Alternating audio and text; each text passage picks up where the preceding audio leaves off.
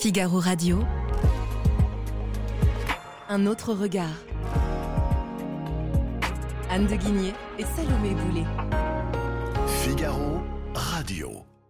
Bonjour Anne de Guigné. Bonjour Salomé Boulet. Aujourd'hui, dans votre chronique Un autre regard, vous nous parlez d'un sujet qui passionne les économistes, les inégalités. Oui, au croisement de la politique et de l'économie, les inégalités fascinent les économistes depuis des décennies. Déjà au 19e siècle, vous aviez une grande controverse entre d'un côté le penseur libéral Tocqueville, qui affirmait que la combinaison du mouvement de la démocratie, naissante à l'époque, et de la société industrielle de l'autre, ne pouvait que agrandir les rangs des classes moyennes et donc aplanir au fur et à mesure les inégalités. De l'autre côté, vous avez le grand penseur Marx, Karl Marx, grand économiste, marxiste donc comme son nom l'indique, qui lui pense que le conflit fondamental qui oppose la main-d'œuvre d'un côté et les détenteurs du capital, donc des moyens de production de l'autre, installe en fait une féroce lutte des classes au cœur des sociétés capitalistes qui ne peut que faire exploser les, inégalités.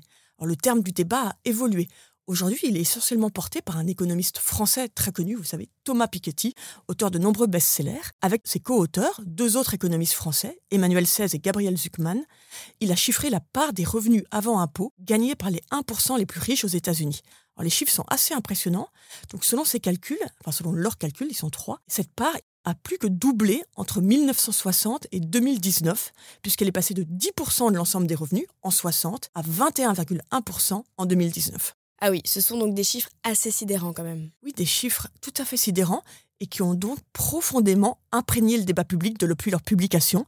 Ils ont nourri notamment les arguments des mouvements contestataires, tels Occupy Wall Street après la crise financière en 2011, mais aussi les agendas politiques de la gauche aux États-Unis comme en Europe. Et en France, alors même qu'on parle de chiffres américains qui sont très différents de la réalité française, en France, donc le débat politique a été aussi profondément imprégné par la recherche de Thomas Piketty et de ses co-auteurs. Mais pourtant, et c'est là la grande conclusion qui vient de sortir de la recherche de deux économistes. Donc pourtant, ces conclusions seraient fausses, selon deux chercheurs de haut vol, Gerald Houghton et David Splinter. Donc ce ne sont pas des perdreaux de l'année, ce sont des économistes respectivement au Trésor américain et au Comité conjoint du Congrès sur la taxation.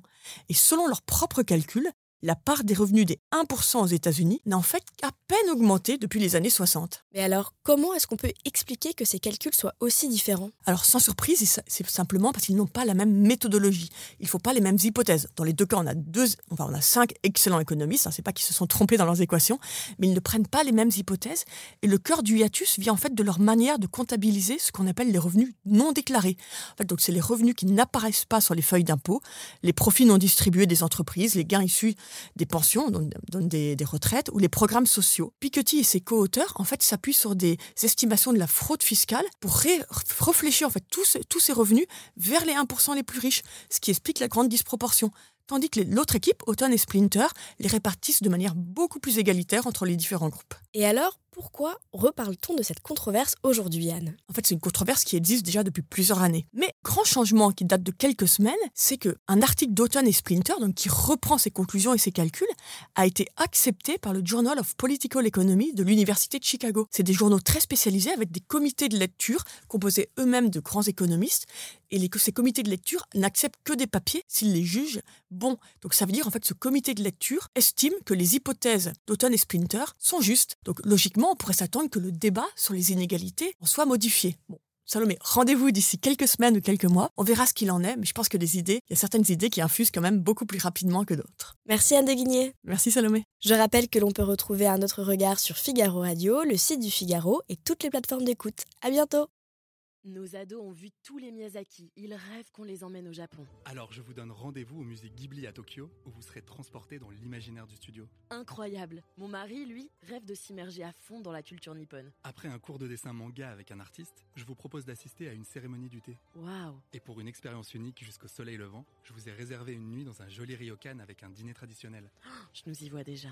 Avec Marco Vasco, ne rêvez plus. Vivez votre voyage l'esprit libre. Au rendez-vous sur marcovasco.fr pour imaginer votre prochain voyage sur mesure.